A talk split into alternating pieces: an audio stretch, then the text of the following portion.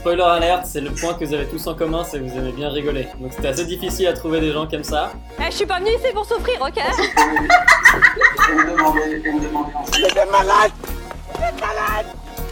Dis, je viens de me faire carjacker. Rire, c'est bon pour la santé. Soit. Chou blanc donc. Au Wiedersehen. Chers auditeurs, chères auditrices, bonsoir et bienvenue. Je m'appelle Ti et à mes côtés, il y a Alban, mon partner in crime. C'est avec cet homme aussi talentueux qu'excentrique que je me lance dans l'enregistrement de notre tout premier podcast. Et pour mener à bien cette folle aventure, nous avons réuni euh, quelques amis autour d'une table dans un appartement très cosy. On a installé quelques chips, un peu de bière, et c'est parti. Dans ce décor majestueux, il y a la magie qui va opérer, et nous allons ensemble, tous, accoucher du premier épisode d'une série que nous avons nommée Vous, vous et moi. Et là, chers auditeurs, vous vous dites peut-être, euh, vous, vous quoi? Eh bien, je vais laisser à mon acolyte la lourde tâche de vous expliquer. Bonsoir Alban, est-ce que tu peux nous raconter ce qui se cache derrière ce titre mystérieux? Bonsoir Ti, merci beaucoup pour cette présentation plus euh, qu'élogieuse. Bon, je l'avais lu à l'avance, je t'ai pas demandé de changer, mais euh, écoute, talentueux, je sais pas, en tout cas excentrique, j'espère. Euh, en ce qui concerne la jeunesse de cette idée, donc voici, euh, à force d'écouter des podcasts avec des gens qui rigolent autour d'une table, en contraste avec notre quotidien morne et insipide, Ti et moi avons eu, nous aussi, l'envie de rigoler autour d'une table. Dès lors, il nous manquait plus qu'à trouver des gens suffisamment insensés pour nous suivre dans cette course folle à la blague de papa et au jeu de mots douteux. Aujourd'hui donc, plus que notre talent, c'est surtout notre prétention qui va être euh, mise à l'essai, je crois.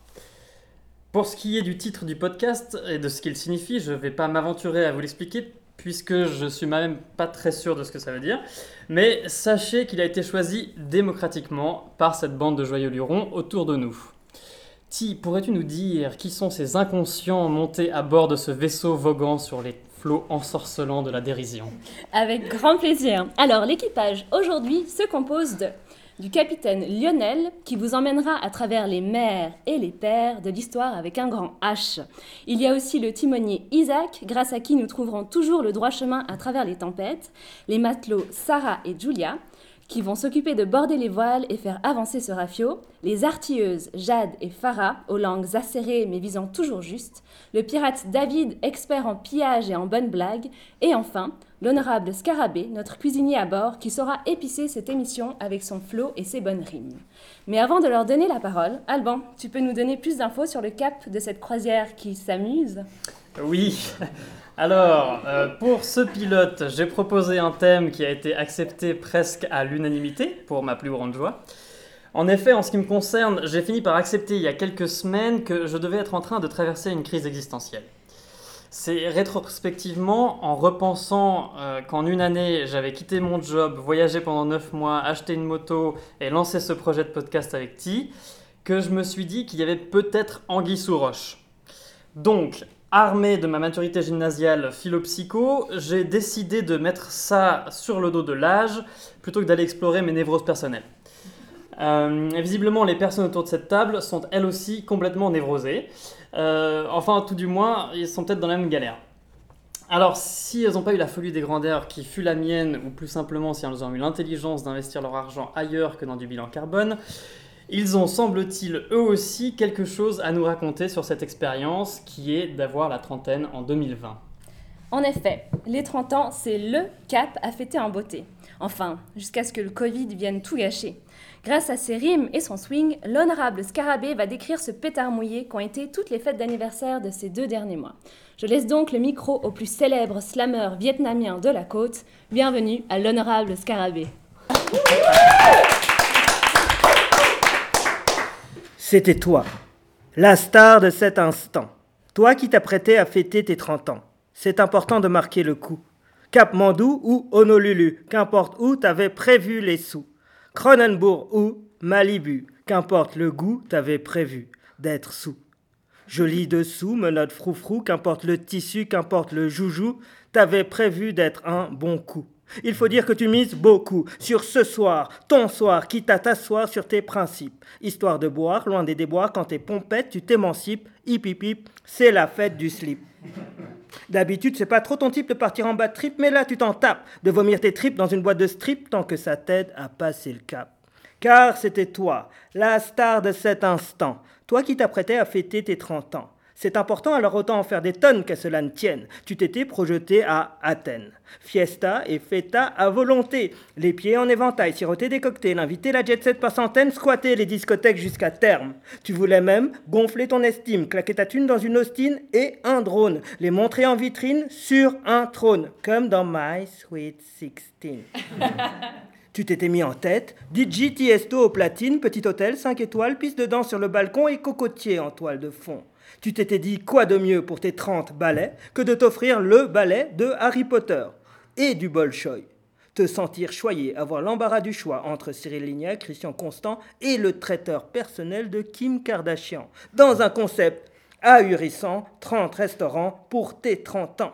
T'avais pensé inviter aussi Tracy Chapman, Kylian Mbappé et même le pape, mais aucun invité ne sera aussi bien sapé que toi qui franchis le cap. Car oui, c'était toi, la star de cet instant, toi qui t'apprêtais à fêter tes 30 ans. C'est important de ne pas avoir peur d'en faire trop. Tout devient possible avec des effets spéciaux. High-tech. T'avais même imaginé un trek jusqu'à la Voie lactée sur le thème de Star Trek. Soirée nostalgique, culture pop geek, tu l'avais rêvé ton thème des années 90 et tu rigolais à l'idée de voir coincer dans les escaliers tes amis, travestis en Tetris. Douze mois que tu t'y attends, mais là, T'es triste de voir le plus marquant de tous les anniversaires de l'univers réduit en poussière. Alors laisse déchaîner ta colère, fais péter ta haine de devoir fêter ta trentaine en quarantaine. C'était toi, rien que toi, la star de cet instant, pas ce putain de confinement, maudit règlement, inconnu depuis 30 ans qui tombe comme par hasard pour te pourrir l'existence. Coïncidence? Tu ne penses pas. Si ça se trouve, c'est un complot des grandes instances qui ont eu vent de ton événement et jalousement fait appel à quelques savants et une équipe de pangolins méchants. Oui, c'est chiant. T'avais prévu de faire la bringue, pas une partie de Uno à 5. Pour tes 30, pas une étreinte. Tu te contentes de quelques félicitations de tes amis venus avec leurs vitres en plexi et qui se tiennent à rester sur le paillasson. Adieu veau, vaches et cochons. T'as juste reçu des masques confection maison et des bons pour la pharmacie en guise de cadeau. Quand tu as soufflé les bougies, on a désinfecté le gâteau. Tu m'étonnes que tu vas te coucher frustré de cette journée gâchée. Et pour la première fois de ta vie, tu te surprends à rabâcher. C'était quand même mieux avant. Dans le miroir, un cheveu blanc, ça y est, tu le ressens, ce que ça fait d'avoir 30 ans. Super Merci, honorable Scarabée, magnifique, trop bien. En effet, on était. Je connais deux trois personnes autour de cette table qui ont dû fêter leur anniversaire en confinement, donc qui ont pu euh, euh, ressentir ce que c'était d'être seul face à son ordinateur sur un, un Zoom.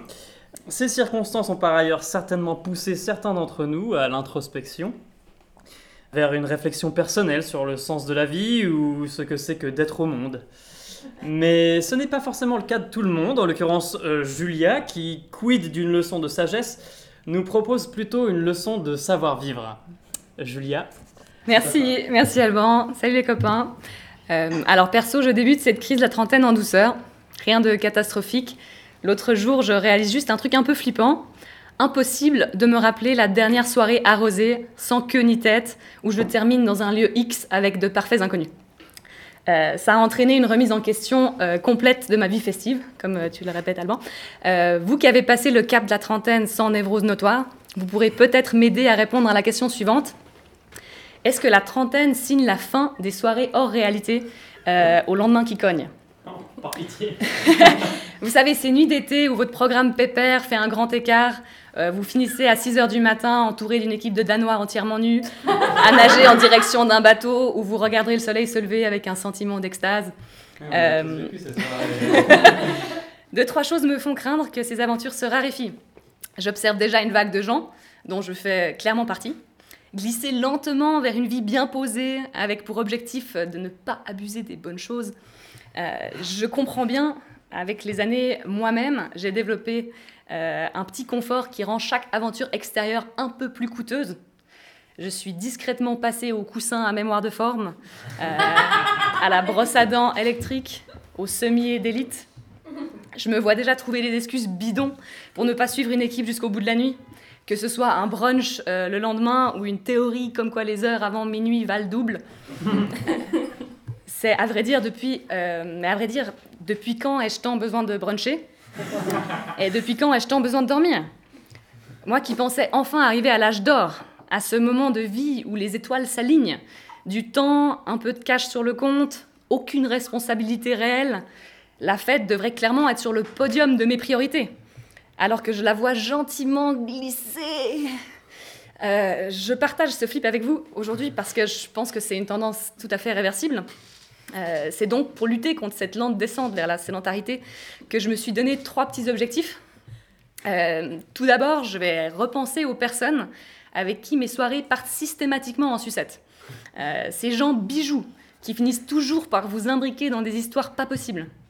C'est le moment de les rappeler. Avec un peu de chance, ils sont tout autant paniqués à l'idée de passer les prochaines années à bruncher et, et seront partants pour à peu près tout.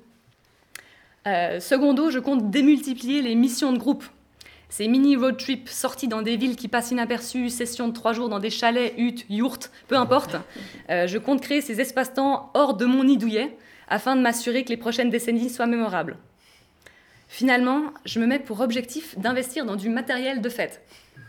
Réellement, genre des déguisements, de la peinture pour corps, euh, une, table de ping-pong officielle, un tapis rouge, paillettes bleues. je veux que ça brille en fait. Euh, parce que c'est pas tout de vouloir remettre la fête sur son piédestal, de réunir des joyeux lurons et de planifier des road trips dans notre belle Helvétie. Euh, on vit une crise économique mondiale, mes amis. Et il est grand temps d'investir pour relancer l'économie.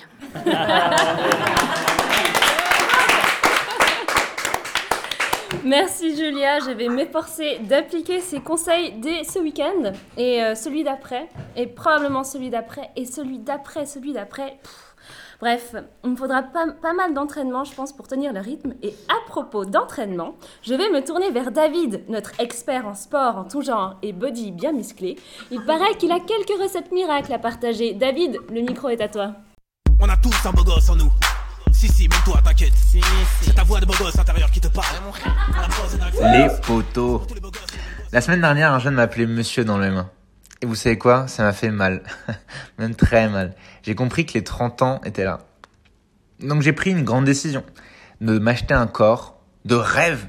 De rêve, hein, pour mes 30 ans. Commence alors la recherche de salle de sport. Oh les noms. Active Fitness, Let's Go Fitness, Non-Stop Gym Fitness, Bouge tes fesses Maxi Fitness. Bref, la même chanson à chaque fois. J'ai compris que j'allais passer par la case coach sportif de bienvenue. Bienvenue chez Body Bogus. Tu veux un abonnement? Les exercices. Alors les exercices, il y avait la flexion et extension, de l'abdo fessier, du développé couché, bref. Que des mots à rallonge et j'ai su que ça allait vraiment pas être facile.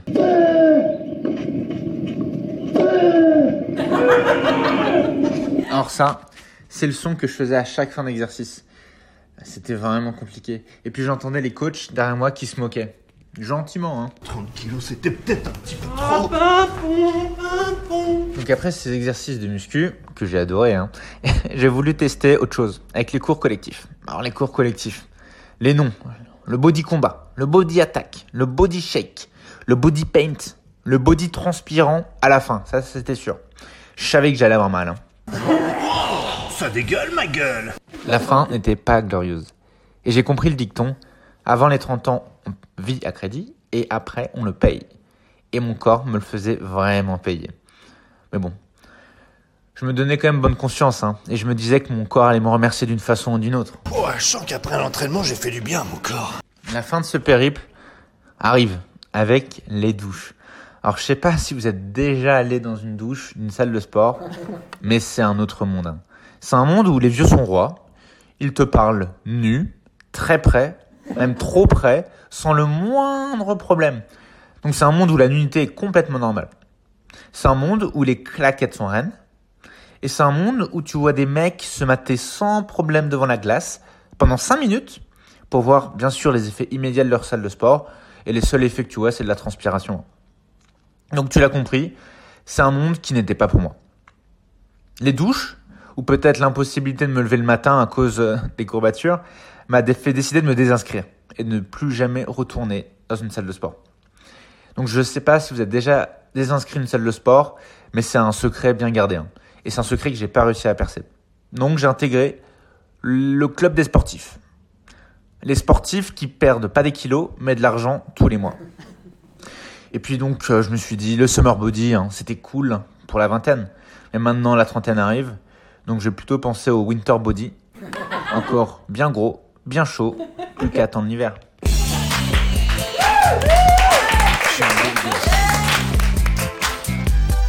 Je suis un beau gosse. Je suis un beau gosse. Seul devant ma glace, je me trouve très beau. Je mets mon équipement comme Stallone dans Rambo. La de Chris Waddle en 92. Voilà, merci David. Euh, David le beau gosse euh, et sa rubrique sport parsemée de quelques échantillons de Palma et accompagné par Diziz. On leur remercie. Euh, donc, si je résume, c'est surtout une raison pour se déculpabiliser, hein, plus qu'une recette que tu nous as donnée. bel, hommage à l'esprit fitness, merci. Ah, mais qu'est-ce que j'entends? Ah, mais oui, on dirait bien que c'est Sarah qui arrive sur le dos de son félin pour sa chronique 30 millions d'amis.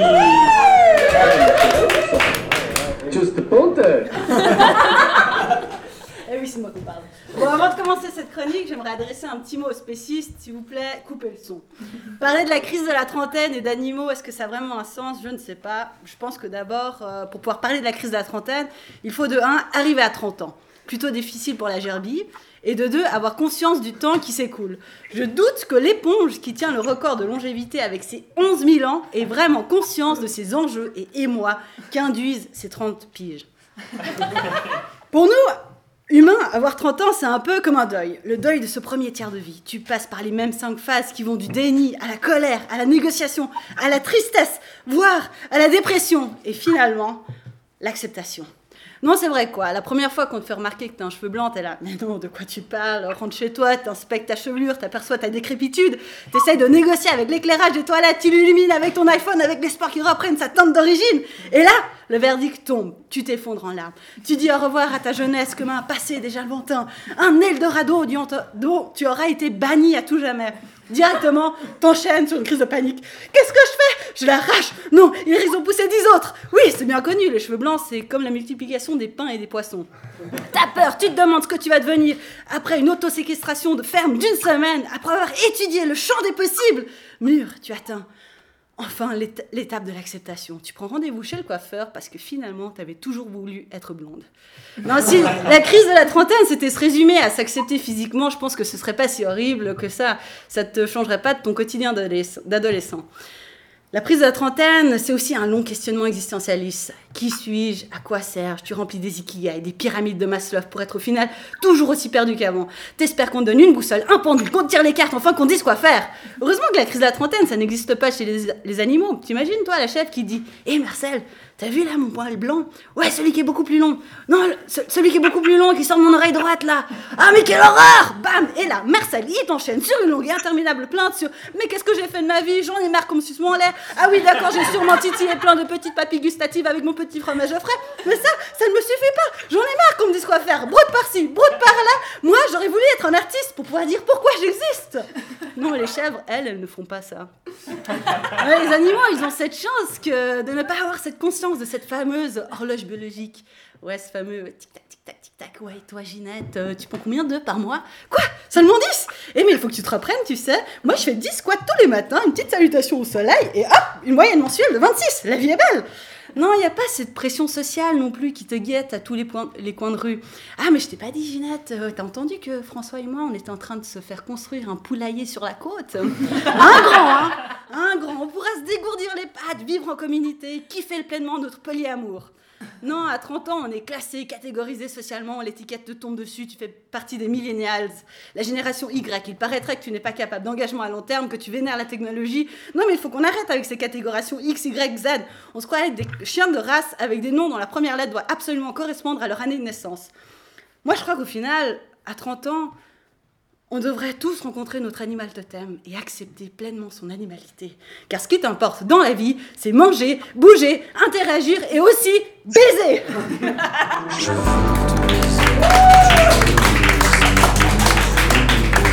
Quel flow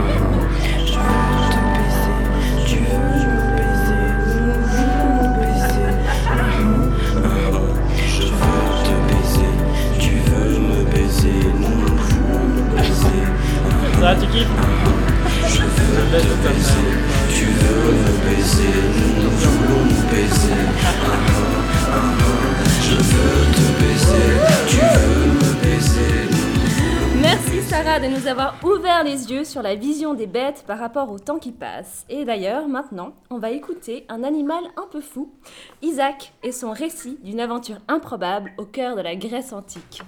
Voilà, merci Ti, merci, euh, merci tout le monde pour ces applaudissements.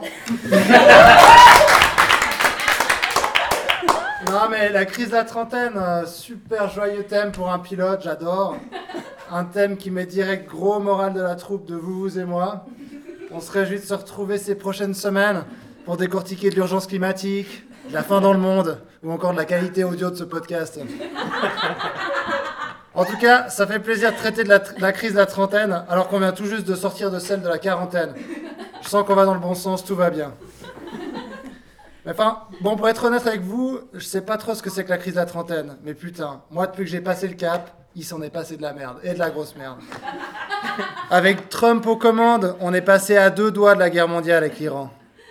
Ensuite, il y a Kobe Bryant qui est mort dans un accident d'hélicoptère. Et là, malheureusement, Trump n'était pas aux commandes. Ensuite, la pandémie de Covid-19 a fait des ravages. Et là, cerise sur le gâteau, Alban et Ty décident de lancer leur podcast. Mais bon, c'est pas le sujet. De ce que j'ai pu lire sur le net, il y a quelques symptômes de cette fameuse crise de la trentaine. Je vais pas tous vous les faire, parce que 8 c'est beaucoup, et que j'ai lu que les deux premiers. Voilà ce qu'on peut lire. 1. Vous faites un bilan de vos réussites et vos échecs. 2. Vous constatez que votre corps n'est plus autant performant qu'avant. Et comme j'ai une chronique storytelling, je pense que j'ai une histoire qui fera parfaitement l'affaire pour décrire ces symptômes de la crise de la trentaine. De la crise de la trentaine, désolé. Bref, on y va. Dans ma bucket list, depuis toujours, je voulais faire un marathon. Et figurez-vous que j'en ai fait un. Et pas n'importe lequel, l'original, celui qui part de marathon et qui arrive à Athènes. Vous savez, celui où ce bon vieux Philippe Édès est parti annoncer la victoire de la bataille de marathon à Athènes, et cela au prix de sa vie. Ce que j'ignorais à l'époque, c'est que j'allais suivre exactement le même destin que ce pauvre Philippe Édès, sauf que dans mon histoire, j'allais annoncer aucune victoire. Bref, quelques mois avant le départ, j'entreprends un entraînement. Je savais bien que ça allait pas être facile, mais quand pour la première fois que tu vas courir et que tu dois t'arrêter après 17 minutes, 2,8 km, parce que t'en peux plus, et bien là, tu commences vraiment à mesurer euh, la montagne qui te sépare de ton objectif.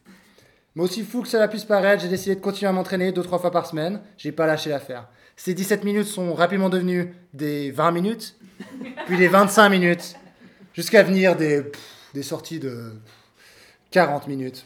Voilà. Voilà, 40 minutes, c'était un peu mon max avant de commencer un marathon. 40 minutes, pour vous donner un ordre de grandeur, ça représente à peu de choses près pour un mec comme moi, 7 km. C'est donc avec cette euh, grosse, grosse, grosse préparation que je décide de prendre mon petit avion avec mes petits copains pour aller faire un petit marathon. C'était marrant dans l'avion, j'avais mes potes, ils me faisaient Ouais, ma dernière sortie de 30 kills, je me sentais vraiment frais, euh, c'est fou comme 3 mois d'entraînement, ça paye. Je leur disais Ouais, ouais, le, le corps, euh, c'est fou quoi. alors alors qu'en réalité, dans ma tête, j'étais là euh, Putain, mais moi, ma dernière sortie de 30 kills, c'était mes 5 dernières sorties. Tu vois, dans cet avion, tout le monde parlait de ses objectifs, j'entendais des Ouais, moi j'ai envie vraiment de, me, de faire moins de 4 heures. D'autres disaient qu'ils étaient juste là pour le plaisir.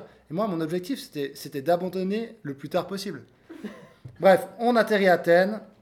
On arrive genre deux jours avant la course. On fait les touristes, tu vois. Petit musée, pépère. Pour les autres, marcher toute la journée, des escaliers et tout. Moi, j'étais déjà au bout de ma vie, la veille d'un marathon. Donc, je suis rentré à l'hôtel, la mort dans l'âme. Et euh, voilà, je allé dormir. Storytelling. Jour de la course. désolé pour ce, désolé pour ce blanc. T'avais écrit Voilà. ton titre de fois. Ouais, c'est ça, exactement. Exactement, c'est pas grave. Jour de la course. On est sur la ligne de départ, j'entends le coup de feu et là, j'avais tellement envie que ce coup de feu m'arrive dans le cul, histoire que j'ai une raison valide d'abandonner, mais non, obligé de courir. Étonnamment, je me sentais bien, j'avais un bon rythme, le corps battait pas trop fort, la foulée bien. 6,5 km. Et là, et là, je commence à avoir des douleurs aux genoux. Je me dis merde, j'espère que ça va vite passer. Je marche un moment, je mets de la pommade, j'essaie de reprendre la course, mais rien à faire, ce genou me laisse pas par- repartir. Du coup, on est au kilomètre 8, je boite et je commence à faire des compléments à 42. Donc à ce moment-là, il me reste 36 km. Mais bon, dans ma tête, je me dis que c'est pas encore mort, que peut-être dans 20-30 minutes, la douleur va s'en aller et je pourrai repartir. Donc je marche un peu, je mets de la pommade. Dès que ça va mieux, je me remets à courir et rebelote, douleur aiguë. Du coup, je m'arrête, je mets de la pommade, je remarche un peu. Enfin, vous connaissez le schéma. À ce moment-là, ma vie se résumait à ces quelques lignes de code. While genou égale douloureux, Isaac utilise la fonction attendre un moment, puis la fonction se masser le genou, poursuivre avec la fonction repartir courir. Finalement, Isaac utilise la fonction évaluer l'état du genou. Et là, if genou n'est plus douloureux, alors tu sors de la boucle. C'est correct. Pour les connaisseurs, pour les connaisseurs en informatique ou en genou, euh, vous aurez vite compris que je me retrouvais dans une bonne vieille impasse. Mais là, j'étais au kilomètre 14, il me restait encore 28 km. Donc jusqu'à présent, je vous parle en termes de kilomètres, mais en vrai, ça fait 4 heures que j'ai commencé cette course et j'arrive péniblement à la moitié du marathon. Et là où d'autres, dans un marathon, disent se surpasser, apprendre à se connaître soi-même, etc., moi, je faisais des rencontres. Je parlais à une bonne quinzaine de personnes différentes. Il y avait un mec de 82 ans, il venait de Köln, c'était son troisième marathon de l'année. Enfin, il m'a dit ça, euh, il m'a dit un peu genre, ouais, alors c'est mon troisième l'année, parce qu'il me sommait direct. Ensuite, euh, j'ai croisé cette connasse de Karen qui venait du Connecticut, qui était sophrologue et qui me disait que ma douleur au genou, c'était dans ma tête. Et moi, j'essaie de lui expliquer que ma douleur au genou, en fait, c'était dans mon genou. Au bout moment, j'ai croisé un mec qui faisait, je pense, 150 kilos. Il courait à la même vitesse que moi, je boitais. Et puis, je me suis fait un putain de défi. Je me suis dit, ouais, ce gars, il, me dépasse pas. Puis, je voyais dans la gueule de ce gars qu'il était là, je vais pas me faire dépasser par un mec qui boite. C'est devenu le moment compétitif le plus triste de toute ma vie. Enfin, bref, du coup, euh, tu es au 35e kill. Et là, tu te dis, bon, c'est bon, il me reste plus que 7 km. Sauf qu'à ce moment-là, tu fais du 3 km heure et t'en as encore pour plus de 2 heures de course. Horrible. Mais là, mais là, finalement, je suis arrivé sur la ligne d'arrivée, applaudi avec éclat par 8 personnes qui restaient dans le stade. Mes 8 potes. J'arrête mon chrono, 7h21. J'ai rampé jusqu'à l'hôtel, puis jusqu'à l'aéroport, pour ramper jusqu'à mon lit et gentiment, ma vie a pu reprendre son cours. Donc voilà, c'était mon histoire de jeune trentenaire qui s'est rendu compte que sa condition physique lui faisait gravement défaut, mais qui a par contre su accomplir un de ses rêves. Franchement, un partout. Vivement la prochaine dizaine.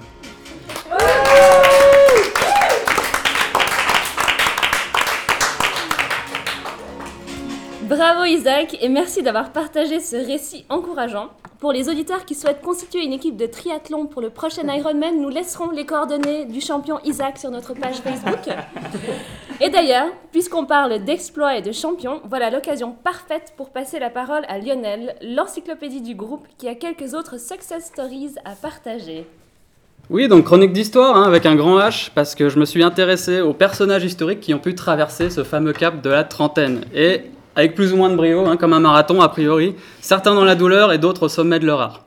Et je, vais, je vous propose d'aller euh, dans l'ordre chronologique. Évidemment, c'est le tout premier épisode de ce podcast, il y a quelques sujets polémiques qu'il faut éviter, comme, euh, je sais pas, euh, la, la, politique, Genève ou la religion. Bon, du coup, je vais commencer par Jésus-Christ. Jésus, petit ange parti trop tôt, né en banlieue sud de Jérusalem, dans un environnement familial très modeste et en plus avec quelques doutes sur son origine, on comprend quand même que le petit Jésus traverse quelques crises. Il a d'ailleurs quelques déboires malheureux avec les autorités qui pourtant sont là pour nous protéger, on le sait.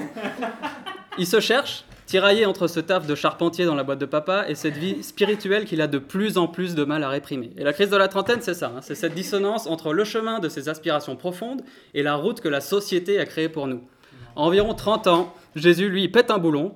Il part sur la route faire des prédications pour vanter son nouveau mode de pensée. Bon, cette vie d'influenceur, pour Jésus, on le sait, elle a été relativement courte, mais il aura eu le mérite de choisir cette voie anticonformiste et de laisser son empreinte pour des siècles et des siècles. Asseyez-vous. Et des siècles, en voilà. Une quinzaine plus tard, c'est Léonard de Vinci, et lui non plus n'a pas forcément bien vécu le passage à la trentaine. Né en 1452 en Toscane, il pratique à peu près toutes les disciplines artisanales que vous pouvez imaginer, et mieux que tout le monde. Il y a tout qui semble lui réussir. Pourtant, en 1481, à l'aube de ses 30 ans, le pape Sixte IV décide de ne pas choisir Léonard de Vinci pour décorer la toute nouvelle chapelle Sixtine. Là, Léonard, il a sûrement l'impression que tout le monde réussit mieux que lui. Et c'est aussi un symptôme de la crise de la trentaine. Sans doute à cause de ça. Léonard devint si vénère qu'il décida de tout plaquer et de quitter Florence pour rejoindre Milan. C'est à ce moment-là d'ailleurs qu'il écrit dans son journal Je pensais que j'apprenais à vivre, j'apprenais seulement à mourir. Petite déprime, hein, je pense, autour des 30 ans. Heureusement pour lui, il n'a pas seulement appris à mourir, il a quand même aussi appris à peindre et puis imaginer des inventions en avance de plusieurs siècles sur son temps. Léo n'a rien à regretter de ses choix de la trentaine. En peinture d'ailleurs. Au 19e siècle, on a un bon candidat aux Pays-Bas, un certain Van Gogh. Et Vincent Van Gogh, lui, il aura essayé de mener une vie normale. Mais il aura vraiment essayé. Mais d'abord, manquant d'esprit commercial, il est écarté de l'entreprise de marchand d'art familial ça fait quand même toujours chier. Vincent tente de se racheter en voulant devenir pasteur comme son père, mais il n'a pas le niveau académique suffisant pour ça. Bon. Et il finit même par être licencié d'un poste d'assistant prédicateur. Donc à la base, Vincent Van Gogh, c'est pas un énorme winner. Déprimé, il refuse ensuite toute aide de sa famille et vit un peu reclus dans une grange. Ce qu'il ressent à ce moment-là, Vincent Van Gogh, c'est probablement de l'incertitude par rapport à ses propres accomplissements, ce qui est un autre symptôme de la trentaine, de la crise de la trentaine.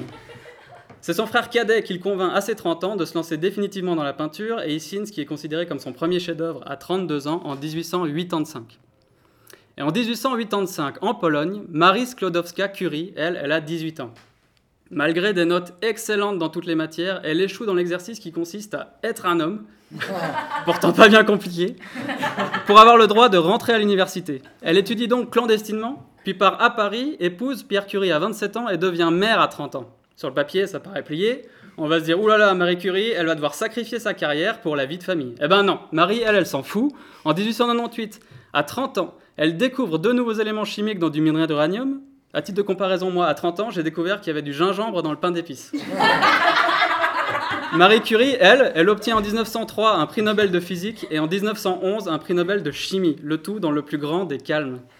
Tout ça pour dire quoi? Ben Que l'histoire et puis ces petites histoires nous montrent bien que la crise de la trentaine, c'est rien de nouveau, c'est normal, à part si vous êtes Marie Curie. Mais c'est quand même un passage un peu obligé si vous voulez aborder sereinement vos crises des 35, 40 et 45 ans. Et en particulier, on vient de le voir, si vous nourrissez l'ambition de fonder une religion sur les bases d'un soulèvement de masse, si vous souhaitez en toute humilité être le génie intellectuel absolu qu'on reconnaîtra dans 5 siècles, ou plus sobrement, si vous cherchez à être l'artiste autodidacte le plus influent de votre époque.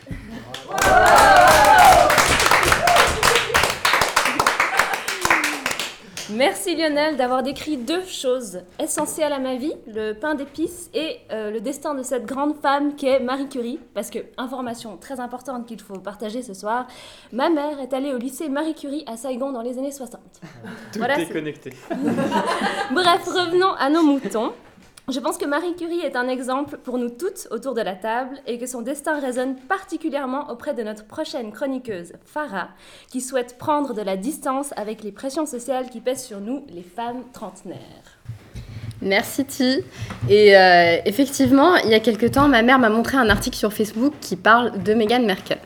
Je sais, Alban, tu connais pas qui c'est, mais je te laisserai chercher sur Google. Et oui, euh, on a beaucoup parlé d'elle et cet article la dépeint comme la preuve ultime qu'une nana peut encore avoir des gosses vers la fin de sa trentaine et être heureuse. La voilà rassurée de ma situation atypique, ma chère maman. C'est-à-dire bientôt la trentaine, pas mariée, pas d'enfant, même pas endettée pour un premier appart. Mais au-delà de la question de l'horloge biologique et de la pression qu'on exerce sur nous les femmes, eh bien je me demandais, est-ce qu'un homme ou une femme a forcément envie d'avoir un gamin à 30 ans? Est-ce qu'en s'approchant de cet âge et de sa symbolique, notre cerveau, comme par magie, se conditionne pour ne plus vouloir faire de grasse mat et pour se faire réveiller par les cris stridents de bébé. Pour accepter de ne partir en vacances que pendant les périodes de rush estivale, avec une logistique monstre pour être sûr d'arriver à destination avec les gosses, leurs biberons et leurs jouets. Et surtout, est-ce qu'on est, naturellement prêt à cet âge à être responsable d'un autre être humain? Bon alors, c'est mon premier passage dans ce podcast, donc je vais essayer d'éviter de, philosopher et de théoriser. Je vais plutôt parler de ce que je vis et de ce que j'ai lu ces derniers jours. Tout d'abord, pour moi, en m'approchant de la trentaine, et au moment où pas mal de mes amis commencent à dégainer les poussettes, je n'ai pas du tout envie d'avoir d'enfants, du moins pour le moment. Du coup, est-ce que je suis étrange? Est-ce que je suis la seule à ne pas avoir cet instinct maternel ou paternel? Eh bien, en faisant des recherches. Tout à fait, ça me rassure. J'ai découvert que si vous êtes comme moi, nous ne sommes pas seuls. On peut reciter euh, Meghan Merkel, bien sûr, mais au-delà de ces stars, certaines personnes, en Suisse ou partout ailleurs, ne veulent jamais avoir d'enfants. Par exemple, selon l'Office fédéral de la statistique suisse, en 2018, environ une femme sur dix entre 20 et 29 ans ne souhaite pas avoir d'enfants. Ensuite, il y a des personnes qui désirent, qui désirent juste prendre leur temps. Toujours selon les chiffres de l'OFS en 2018, l'âge moyen des mères était de 32 ans et celui des pères était de 35. Même qu'un père sur 5 a 40 ans ou plus. Du coup, si comme moi, vous n'aimez pas tant que ça les enfants, ou comme Alban, vous avez plutôt prévu de faire le tour du monde à 30 ans, ou comme David, vous êtes en plein milieu de création de start-up, eh bien, tant mieux. Donc arrêtez de me mettre la pression pour avoir des enfants à 30 ans, car franchement, ma vie aujourd'hui est tellement top. Yes Merci Farah On s'en fout des gosses, bordel On aime ça, laissez-nous vivre comme bon nous semble. Bon. Euh, afin de poursuivre sur cette lancée, Jade va mettre ses ovaires sur la table. Je... En fait, euh, si, j'avais noté que j'arrivais pas trop avec cette euh, expression, mais en fait, je crois que je m'en, sors pas si mal finalement. Elle va donc nous donner un éclairage féministe à cette crise que nous traversons toutes et tous autour de cette table en ce moment. Jade, the floor is yours. Bon, on entend partout que la trentaine, c'est la nouvelle vingtaine. 30s are the new 20s. Ben, je sais pas pour vous, mais en fait, je trouve que c'est tellement plus séduisant à l'oreille les dictons en anglais. Bon, mais voilà, je dévie déjà comme d'habitude. Cher faux trentenaire, ne nous cachons pas derrière un écran Netflix hein, et assumons le côté Peter Pan de notre génération. À 30 ans, contrairement à nos darons, et là je parle comme les jeunes, hein, vu que je suis censée avoir 20 piges, mais, mais, mais, mais, comme me l'a fait comprendre Alban, ils reprennent en fait une expression du XIIIe siècle, donc de, personnes très très très très vieux, et euh, très vieilles, pardon, et là c'est perturbant. J'aurais pu aussi enchaîner avec les termes euh, yeuf, rup ou dab. Et là, pour ceux qui m'ont perdu, hein, n'oublions pas, Google est notre meilleur ennemi. Perso, ben, moi je fais souvent un petit check hein, sur les expressions populaires. Namasté. Bref, ma génération, en fait, elle est très loin de naviguer en mode euh, euh, à vue, hein, en mode achat d'une maison, job fixe, chien et poussette. Notre réalité, elle sonne plutôt comme euh, études à rallonge, collection de partenaires et Tamagotchi. Parce qu'en fait, soyons honnêtes, et là, vu qu'on est en- entre nous et encore euh, plus après le Covid, hein, qui a les moyens de nourrir un animal en chair et en os avec nos APG et nos RHT Enfin, concentrons-nous sur cet élan de la vingtaine qui déborde sur la décennie suivante. Je trouve que finalement, en fait, cette suspension dans le temps est surtout valable pour vous, chers messieurs. Je m'explique, hein, c'est ultra simple. Mais bon, vous, en fait, vous pouvez flâner pendant cette période qui commence avec un 3. Réfléchir en douceur, vous planter sur Tinder. Vous baignez un peu dans une autre jouvence revigorante, hein, grâce aux avancées de la médecine. Insouciant, vous pouvez être euh, des éternels stagiaires de l'âge adulte. Vous me direz, euh, mais toi aussi, voyons. Eh ben, en fait, non. Pernicieusement rôde encore une fois l'injustice entre hommes et femmes. Et cette fois-ci, roulement de tambour, vous n'y êtes pour rien. Parce qu'en fait, cette, cette inégalité est biologique, elle est anatomique. Alors que mon cerveau voyage au pays imaginaire, mes entrailles, elles, se transforment gentiment en grand-mère feuillage. Oui, j'ose les analogies Disney. La dure réalité, en fait, c'est que j'ai vraiment 32 ans. hein. Si tout à coup l'envie naissait que je donne la vie, eh bien, il ne me reste plus beaucoup d'hiver. Je ne peux pas me réveiller comme vous, cher, mâle, à 42 ans, frétillant, après 10 ans de folle nuit de clubbing. Bon, en ce moment, l'adjectif folle, il est un peu exagéré, hein, vu que les nuits finissent à minuit. hein. Couvre-feu, confinement oblige. Mais bon, je peux pas non plus euh, errer sur le lac Léman pendant 10 ans avec euh, mon paddle et réaliser que tada, c'est le moment de transmettre mes gènes en fait. C'est trop tard. Et puis aussi, ben, c'est impossible pour moi de construire une carrière, de ouf sans cette épée de Damoclès qui me dit voilà, je peux grimper les échelons en m'investissant à 120%. Et quand l'objectif est enfin atteint en domi- en 2030, ben, je peux aller choper un jeune loup fringant et cofabriquer ma, ma progéniture. voilà, en fait, je suis limitée sur cet aspect-là. Et le fait est que ma trentaine, ce n'est pas ma nouvelle vingtaine, hein, c'est juste ma trentaine, point final. Pour le coup, euh, Mère Nature s'est amusée à nous coller cette inégalité animale, mais vu que Mère Nature c'est une grande prêtresse allégorique et que c'est une femme, j'imagine qu'elle avait d'excellentes raisons de m'imposer une deadline. Par contre, aucun moteur de recherche à ce jour n'a été capable de répondre à cette question.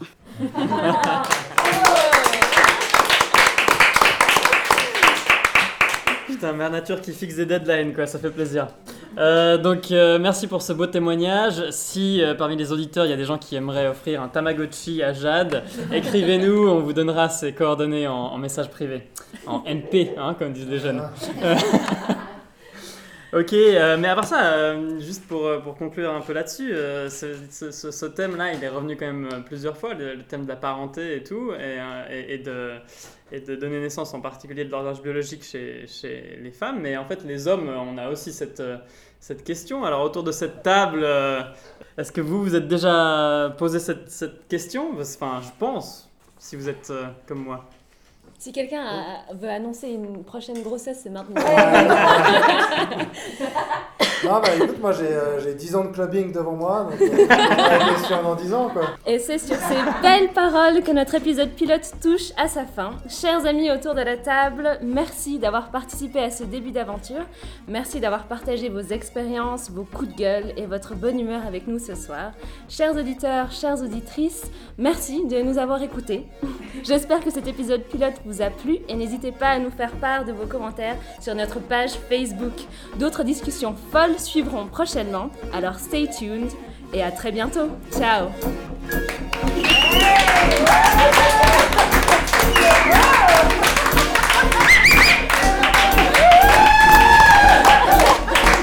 Allez, là, on va pouvoir plaider, quoi. bordel.